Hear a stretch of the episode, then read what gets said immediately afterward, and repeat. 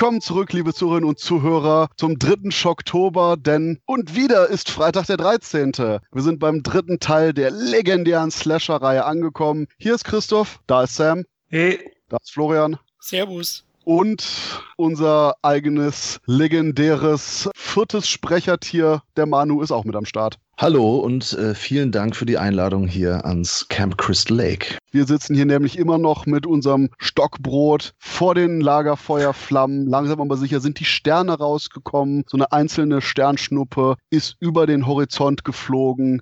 Und wir sind zu Teil 3 von Freitag der 13. Und das ist der Punkt. Paramount hatte ja Teil 1 und 2 in Amerika rausgebracht und so massiv Gegenwind bekommen von den Kritikern, weil was für eine gewalttätige, sexistische Scheiße denn die da bringen. Auf der anderen Seite war das Problem, dass die Filme unglaublich viel Geld gemacht haben. Deswegen Frank Mancuso Jr., der für Paramount für die Reihe verantwortlich war, dachte, wir kriegen zwar so viel Grünes, aber wir sind uns nicht sicher, ob das die negative Presse wert ist. Wisst ihr was? Drei Filme. Drei Freitag 13 Filme. Hört sich nach einer guten, ungeraden Zahl an. Das reicht. Wir machen eine Trilogie draus. Freitag 13. Teil 3 wird der letzte Film der Reihe. Auf mhm. jeden Fall. Ohne irgendwelche Komplikationen. Und um den Leuten am Ende nochmal so richtig die Action zu bieten, hauen wir das Ganze doch in 3D rein. Und ja, deswegen hat Freitag 13 nicht nur eine dreidimensionale Wirkung, sondern auch ein massiv aufgestocktes Budget, wie man, wie ich finde, extrem am Film sehen kann, oder Manu?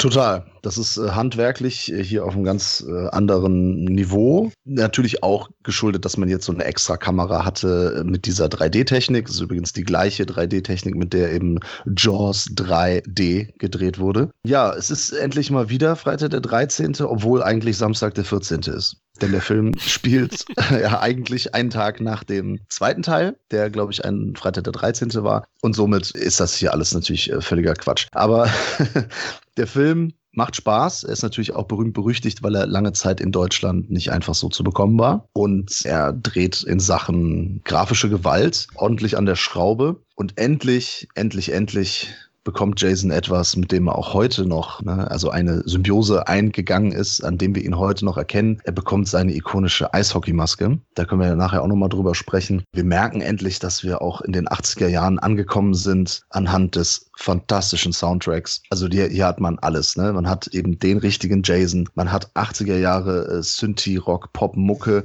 und man hat 3D. Mehr 80er geht nicht. Absolut. Und dafür liebe ich den Film jetzt in der Retrospektive. Ich habe den damals auch sehr spät gesehen. Du hast gesagt, er war lange Zeit beschlagnahmt, 88 beschlagnahmt worden, vorher schon indiziert, ewig nicht zu erhalten. Deswegen später erst gesehen. Fand ihn dann auch schon einen der besseren Teile, weil er sehr unterhaltsam ist, weil er einfach vom Budget her deutlich mehr bietet, ja, gegenüber seinen Vorgängern. Also er hat diesen poppig bunten 80er Look und äh, ja, er ist halt sichtlich in den 80ern verankert. Auf was ich nicht so ganz klarkomme ist, ja, die Eishockeymaske, dafür ist dieser Film auch sehr wichtig und ikonisch, aber dass er die vom Spaßvogel Andy klaut, Gott, was war das für eine Figur? ich weiß nicht, wie er zu dem Kasperl steht, aber äh, unglaublich. Der hätte eigentlich schon von den Rockern an der Tanke gekillt werden sollen, aber das ist so ein Ding, da komme ich nicht so ganz klar. Florian, meinst du nicht Shelly? Ja. Heißt der Shelly? Nicht Shelly. Der heißt Shelly. Ja, hört sich doch ähnlich an, also komm, sei doch nicht so auch, auch wenn er aussieht wie die dicke Variante von Andy Dick, aber ja, egal, ihr wisst schon, ne? Schneckelkopf hat er. Schlimmer Typ, wirklich. Okay, Entschuldigung, Schneckelkopf? Ja, im Bayerischen heißt, äh, sagt man zu Löckchen Schneckel. Schneckelchen. Ah, ah. Okay, okay. habt ihr was gelernt. Schön, wir sprechen Deutsch hier in dem Podcast. Okay, ich bemühe mich. Der Christoph, der tut mich ja schon immer wieder maßregeln bei den nee, Audiokommentaren. ich wollte einfach nur gerade nachfragen, weil das ist so, the more you know. Also auch wieder, man lernt nie aus. Schneckelkopf. okay. Sehr geil, ne? Okay, Sam, deine Kommentare zum Schneckelkopf. Also das aufgestockte Budget merkst du Teil 3 deutlich an. Der spielt auch an viel mehr Orten und auch, dass der ein bisschen poppiger Warte, und cleaner, sorry, sorry, cleaner wirkt. Kurz, ernsthaft? Ja. Der spielt doch in der Scheune und an der Tankstelle. Ja, der spielt an der Scheune, an der Tankstelle. Du hast aber erstmals, dass man sieht, quasi, wo sich die Teenies gegenseitig abholen. Äh, ja, okay, das meinst du. Du hast auf jeden Fall ein bisschen mehr Kulissenvariation, sag ich mal, als in den äh, ersten paar Teilen, wo es quasi nur, okay, hier ist das Café und hier ist das Camp und that's it. Und ähm, natürlich hast du auch die heutzutage sehr hölzer wirkenden 3D-Effekte, wenn du äh, den Film jetzt unbedingt nicht in 3D guckst. Unter dem gleichen ähm, Syndrom, sag ich mal, leiden ja auch heutzutage der Weisheit 3 und Amityville 3D, die im gleichen Jahr erschienen sind. Allerdings ist Teil 3 so der erste Teil der Reihe, wo bei mir persönlich gewisse Dinge nicht mehr funktionieren. Und noch so der erste Film, äh, wo mir wirklich Charaktere anfingen, auf die Nerven zu gehen. Hier hast du halt auch den Punkt, dass äh, Teil 3 einen Tag nach Teil 2 spielt und da hast du halt auch so diese Inkonsistenz zwischen 2 und 3, dass Jason plötzlich auch komplett anders aussieht und komplett anders an, angezogen ist. Dann hast du einen Haufen nervige Charaktere und hier wird auch das erste Mal Formel der Freitag der 13. Filme so ein bisschen, wo du wieder dieses Final Girl hattest, auch dann eine ganz seltsame Vorgeschichte mit Jason hat. Also irgendwie Teil 3 wirkt für mich so ein bisschen inkonsistent an vielen Stellen. Ja, also erstmal, ich äh, finde Shelly gar nicht so schlimm. Also ich will mich jetzt nicht gegen den, gegen den dicken Jungen mit dem Jufro äh, aufregen. Ist ja Body-Shaming schon fast. Aus meiner sehr politisch korrekten Einstellung. Oh, es, ist, es ist ein Jufro, ja. Er, definitiv würde er heute von Seth Rogen gespielt ne, werden. Hier ganz von Jonah Ernst, Hill. Nee, Jonah Hill, Hör- ja. Hör auf damit. Das Problem ist, das ist der Punkt, wo durch der Gedanke mir die Figur gerade unsympathischer wird. Ach.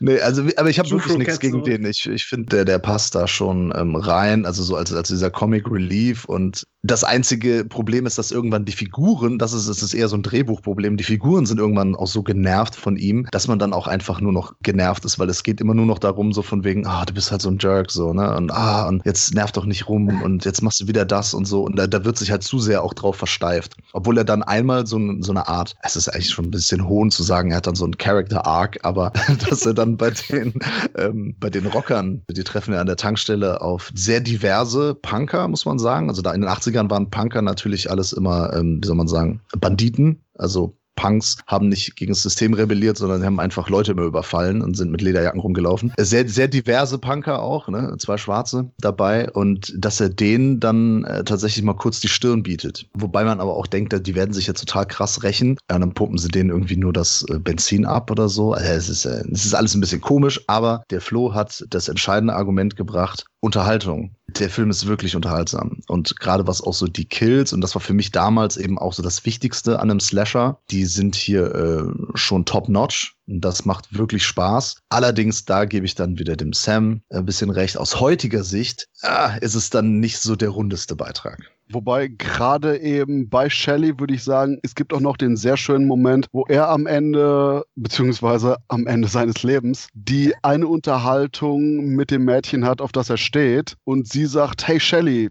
du blöde Sau, wenn du dich die ganze Zeit so kacke verhalten würdest, würden die Leute auch viel netter mit dir umgehen. Und er so, ja, aber wenn ich mich netter verhalten würde, würden die Leute mich gar nicht mitbekommen. Wo du dieses leichte, ha, okay. Vielleicht nicht unbedingt ein Character Arc, aber es ist auf jeden Fall ein netter Character Moment. Er ist ein bisschen missverstanden, eigentlich wie Jason so.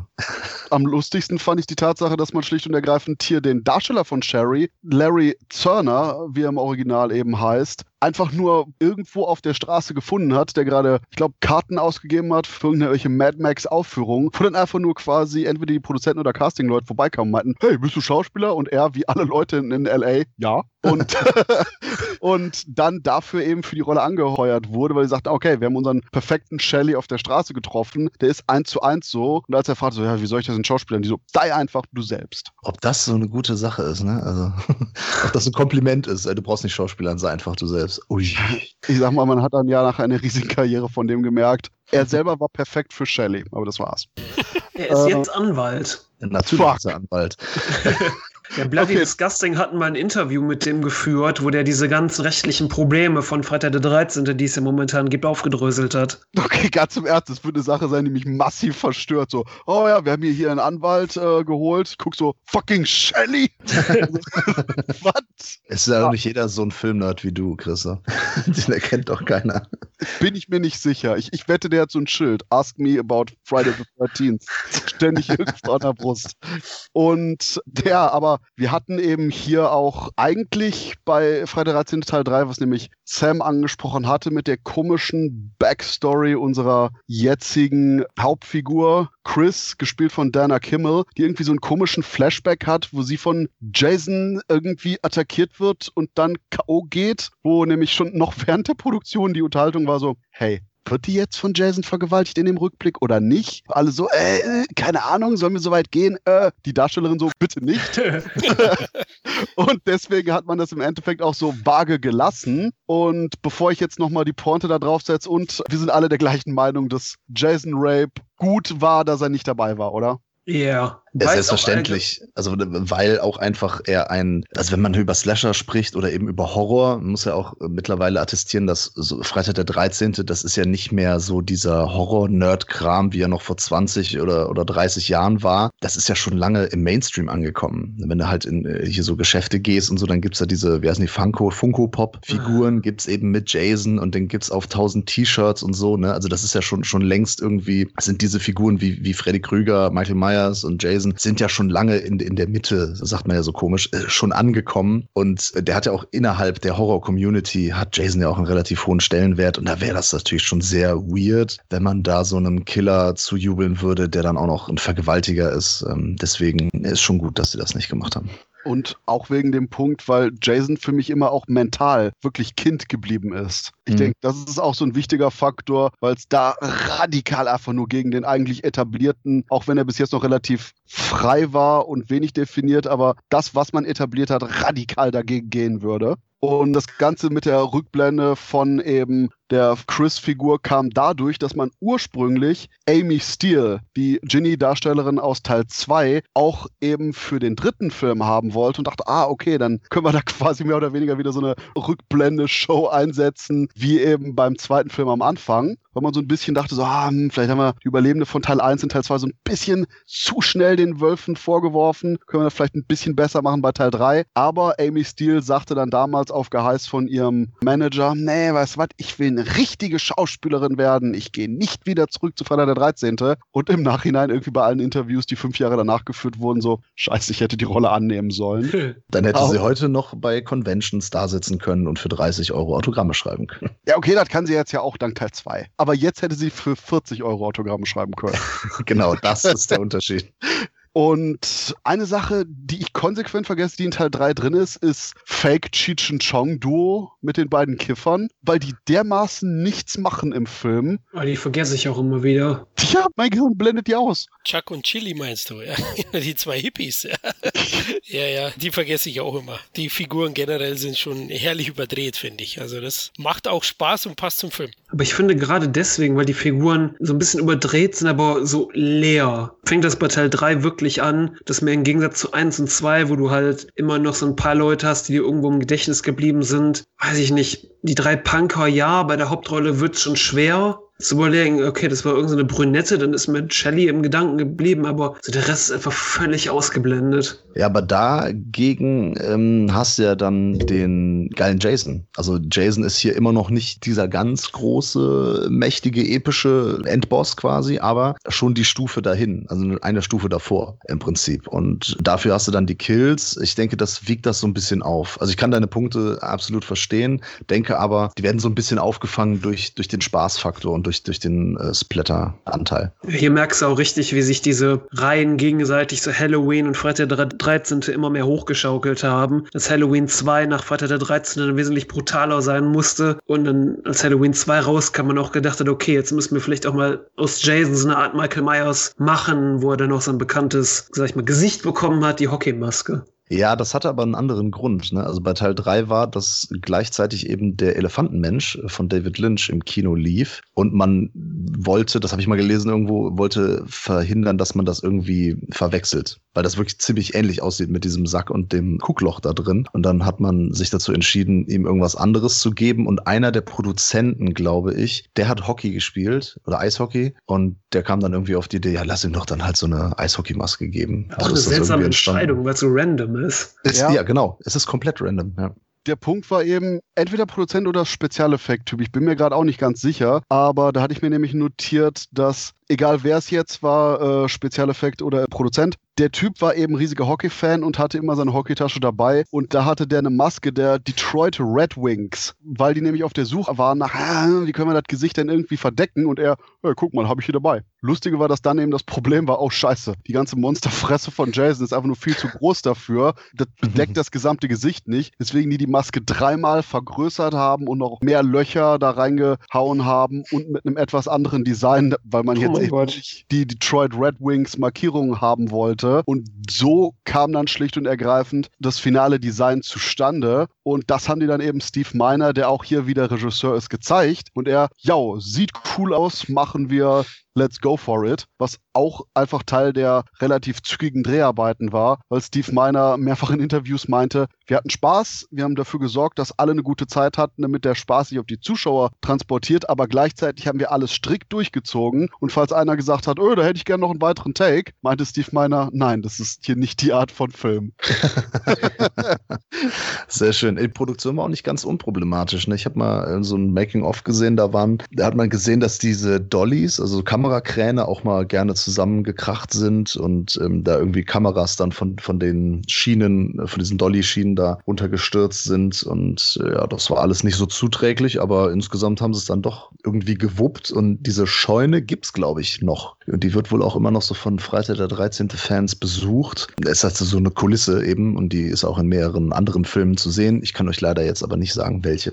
Und was die 3D-Sachen angeht, hat man sich auch extra mit Doug White einen weiteren Spezialeffekt-Typ besorgt, der vorher an Parasite von Charles Band mitgearbeitet hat, der auch schon in 3D war, um eben möglichst irgendwelche Probleme eben aus dem Weg zu gehen, damit der dann mit Apone, dem anderen, ja, der Typ heißt wie der Alien 2 Figur, Spezialeffektmacher, darauf arbeiten konnte, dass die ganzen Effekte auch für die dritte Dimension wirklich gut wirken. Und da ist auch wieder so ein Faktor, wo wir darauf zurückkommen, was wir bei Teil 1 hatten. Ich denke, gerade bei der DVD und später bei der Blu-ray, die tut den Effekten nicht so gut. Ich weiß noch, wie ich damals zum allerersten Mal den Fact, den Gag gesehen habe, wo Jason den Kopf von dem einen Typen nimmt, quetscht und das Auge rausspringt. Und ich mhm. dachte beim ersten Mal, oh, krass! Und jetzt bei der Blu-ray denke ich, uh, ah, krass. Weil das ist echt ein schlimmer Pappkorb. Hat denn, das wollte ich mal fragen, irgendeiner von euch den Film in 3D gesehen? Leider nein. Es kommt Weil ich auch hörte, dass die 3D, das Drehen in 3D ja wohl auch ein ziemlicher Krampf damals war. Ja, und die mussten sich auch erstmal darauf einstellen, weil irgendwie die Kamera auch anders war und das hat eben auch nicht alles unbedingt auf Anhieb funktioniert. Mhm. Aber in dieser, es kommt doch jetzt so eine, so eine Riesenbox raus in den USA mit allen Freitag der 13. Teilen und so weiter. Und da, da soll angeblich, ja, ja. ja, genau, da soll eine richtige 3D-Fassung von dem dritten drin sein. Ist natürlich auch schon wieder interessant, ob man da nicht doch diese 150, 60 Dollar da auf den Tisch legen soll. Wobei ich denke, die kommt doch noch irgendwann als Single vor, als Scream Factory damals die komplette Halloween-Reihe in diese Blu-ray-Box gepackt haben, war da auch zum ersten Mal der Producers Cut von Teil 6 in einer richtig sauberen Fassung drin. Der kam hinterher auch als Single-Folge. Stimmt, ja. ja Wobei ich mir auch vorstellen kann, weil Paramount jetzt nicht unbedingt die fantreuesten Menschen sind, dass die das auch einfach nicht machen. Ja, das kann natürlich auch sein. Apropos Fan, kleiner geiler Moment, wo hier Debbie, das eine Mädchen, das so, oh nein, ich will nicht kiffen, ich bin schwanger, von unten mit dem Messer ermordet wird, so als Kevin Bacon Gedächtniskill. Ja, total. Liest sie doch glatt Fangoria und einen Artikel über Tom Savini. Ist das nicht ein Godzilla-Artikel? auch, aber das, wo sie dann umgebracht wird, ist die Seite, meine ich, äh, wo sie aufgeschlagen hat mit Tom Savini, irgendwie Master of Goa oder irgendwie sowas. Ah, geil. Ah, schönes Augenzwinkern und so. Ja, und für, für, solche Sachen ist dann halt der dritte, ne? Für diesen Spaßfaktor. Ja, ist ja schon was Besonderes, finde ich. Und wir sogar noch weitergehen und sagen, für sowas ist dann auch die HD-Variante dann ganz nett, weil man mehr Details sehen kann, aber leider auch das Negativ hat, dass man mehr Details sieht. Achso. Hast, hast du den Artikel dann gelesen? Hast du auf Pause gedrückt? okay, so freaky war ich dann doch nicht, aber äh, dass man einfach nur wirklich da die Details besser sehen kann. Wobei ich denke, das ist auch ein weiterer Faktor von 3D, weil die hier massiv mit viel mehr Licht gearbeitet haben als in den vorherigen beiden Freitagfilmen für den 3D-Effekt. Und ich denke, das ist auch ein großes Element für diese etwas poppigere, etwas comicartigere Atmosphäre des dritten Teils, weil alles viel, viel heller ist als vorher. Ja, es ist ganz anders ausgeleuchtet. Ich finde, das ist so ein Popcorn-Horrorfilm. Das ist so ein Partykrach. Also der klassische, wie es ja oft was war. Ich habe ja in einer der Folgen zuvor gesagt, Mutprobe und äh, man hat sich zusammengetroffen und Teil 3 ist schon so ein Feierding, wo man dann ein paar Bier dazu zischen kann und abfeiert, wie sie da die schlecht gelaunten Punks und die hirnverbrannten Teenies der Jason killt. Ja, die Harpunenszene fand ich richtig geil. Die muss in 3D auch geil kommen. Hoffentlich, wenn dann der Pfeil der Harpune direkt in die Kamera fliegt. Der Kill selbst, gebe ich dir recht, habe ich auch in HD gesehen. Das Auge, das ist da nicht mehr ganz so gut umgesetzt jetzt. Schaut halt nicht mehr so toll aus. Okay, da haben sie ja was draufgeklebt, sieht man. Aber da sagst du was von wegen Party. Also kann mich halt noch erinnern, so die Zeit, als wir so, mit wir meine ich jetzt Peter und mich, mit dem ich auch zusammen Filmfressen mache. Wir haben auch damals schon viel rumgehangen und einfach viele Filme geguckt. So mit 18, 19, wenn wir auf Partys gegangen sind, dann war das für uns auch immer irgendwie so Grund, wir nehmen Filme mit. Ne? Lass einfach mal Filme laufen und dann Bier trinken dabei und so. Und da haben wir dann häufig äh, einfach Freitag der 13. Teil 3 und 4 mitgenommen. Das waren so die Filme, die da sehr häufig im Player gelandet sind. Eben weil die so diesen, diese spektakulären an Kills haben und, und weil das äh, einfach ja, lockerer so zu, zu konsumieren ist, waren das dann auch echt so unsere, unsere Partyfilme und damit äh, sind wir dann vielen Leuten äh, auf den Sack gegangen. Dass wir jedes Mal, wir haben da ein paar Filme mitgebracht. Ja, natürlich habt ihr ein paar Filme mitgebracht, hm. ist ja klar. Und alle anderen dann sich um irgendwie soziale äh, Interaktionen gekümmert und äh, wir haben dann Bier getrunken und Slasher-Filme geguckt. Es waren gute Zeiten. Das meinte ich ja mit dem Popcorn-Horror, ja. Das ist Total. halt eben für Otto Normalverbraucher dann äh, besser konsumierbarer oder gutierbarer. Wir waren trotzdem die Freaks. Also wir waren immer die Freaks, weil wir uns so komische Sachen angeguckt haben. Und äh, wenn man sich dann heute, weiß ich nicht, Game of Thrones oder sowas anguckt, ne, und dann sagen alle immer, boah, krass, da sieht man voll, hier, die sind nackt und voll brutal. Und ich so, ja, das ist das, was wir, das nennt sich Genre-Kino. Wir haben das früher mit 13, 14 haben wir das geguckt und angefangen zu gucken. Ich weiß, wir kennen das. Aber es ist, ja, wie gesagt, schwappt alles so ein bisschen mehr. Ja, in Mainstream ist schwierig zu sagen, ne, weil einfach es viele, heutzutage so viele Möglichkeiten gibt, Informationen von allen möglichen äh, Ecken der äh, Welt eben zu bekommen. Ich glaube, es vermischt einfach alles viel, viel mehr. Wobei, das erinnert mich äh, daran, bei meinen Partyfilmen, das waren Fist of the North Star, der Anime oder äh, Fudo.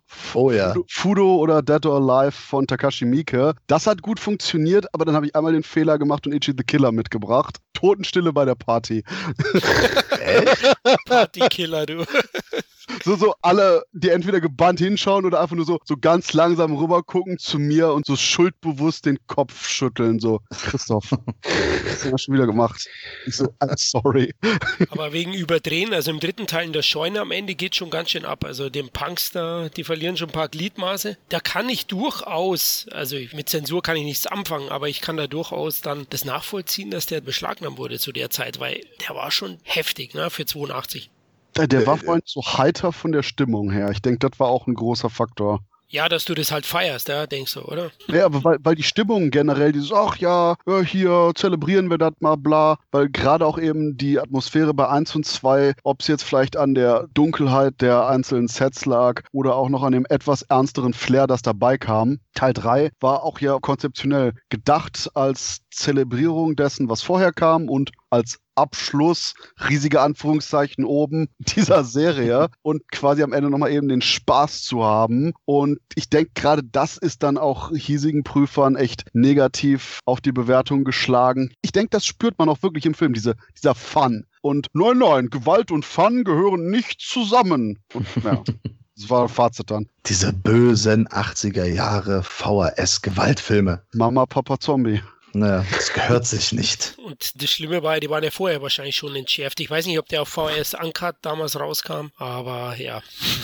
Ich meine, ja, da, Teil 3 kam sogar Uncut raus. Hier in Deutschland, oder was? Ja, ja, auf Video. Ach so. Ja, keine Ahnung. Dadurch, dass wir sehr nah an den Niederlanden und Belgien leben, ist man da auch mal schnell, oder ich habe natürlich auch so eine Verbindung nach Portugal und in diesen Ländern, die ich gerade genannt habe, da gibt's sowas halt nicht. Da werden Filme einfach nicht geschnitten und dann werden die ab 16 oder im schlimmsten Fall ab 18 freigegeben. Und dann kann man die da sehr günstig kaufen. Deswegen ich hatte das Problem eigentlich nie, die zu besorgen. Das muss das Paradies gewesen sein.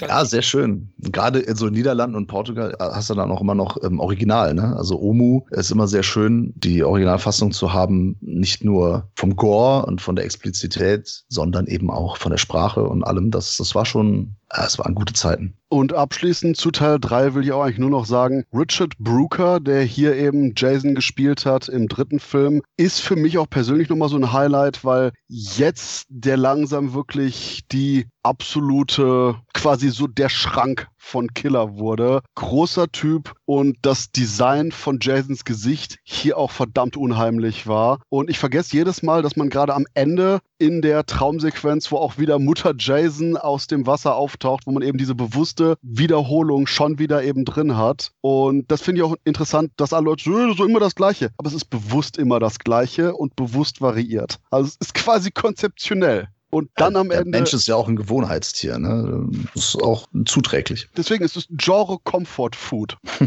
Und ähm, dass man hier am Ende wirklich so eine längere Sequenz hat, wo Jason auch einfach nur ohne Maske rumrennt. Ja, dieses blutverschmierte, verzerrte Gesicht von ihm da, das ist auch schon, ist etwas beunruhigend, ja. Ja, diese eine Einstellung, wo er am Fenster oben in dem Haus zu sehen ist, wo ich immer denke, Hö, ich Genau. habe sie circa tausendmal gesehen, aber es ist immer noch fucking creepy. Total. Deswegen, habt ihr noch irgendwas, Sam, Florian, so als Ende? Freitag, Ja. 13. Teil 3? Wir sollten vielleicht was zu den Zahlen sagen, weil es ging ja weiter und äh, Teil 3 war ursprünglich gedacht als Abschluss einer Trilogie, aber der war wahnsinnig erfolgreich gegenüber Teil 2, hat er nochmal mächtig zugelegt. In Amerika hat 36,6 Millionen Dollar eingespielt. Budget sind die Angaben vage. Ich habe mal gesehen zwischen 2 bis 4 Millionen Dollar. Ich weiß nicht, ob ihr Näheres wisst, wie das finale Budget war, aber es war eben schon deutlich höher als bei den Vorgängern. Und in Deutschland hat er 350.000 Zuschauer ins Kino gelockt. 3D hat sicherlich auch noch dazu beigetragen, denke ich, weil das war der geile, heiße Scheiß 82. Ja, ich war ja da auch schon auf der Welt, ähm, zwar sieben Jahre alt und habe den da nicht gesehen, aber ich kann mich an diese 3D-Brillen erinnern. Ich glaube, eine Seite war, war sie grün, eine war rot